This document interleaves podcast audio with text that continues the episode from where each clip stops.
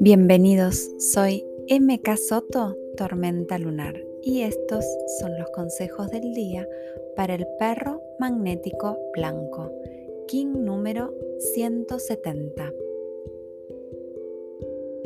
Me amo incondicionalmente cuando decido elegirme, cuando me aprendo a observar, cuando soy fiel a mí mismo, cuando me conozco mejor que nadie.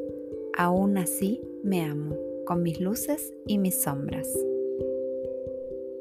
Para poder amarme, debo aceptar lo que siento, debo animarme a abrazar todas esas emociones que fluyen en mí. Aprendo de cada una, de cada observación, y dejo que fluyan y dejo que se calmen.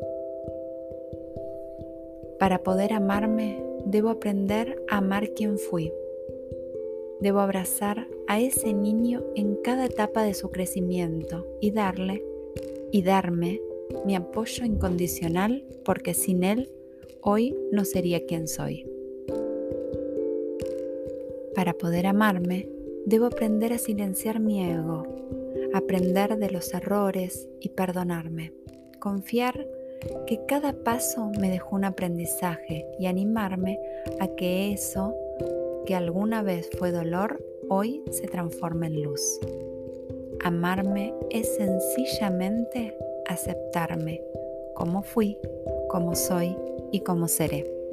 Feliz vida. In la Yo soy otro tú.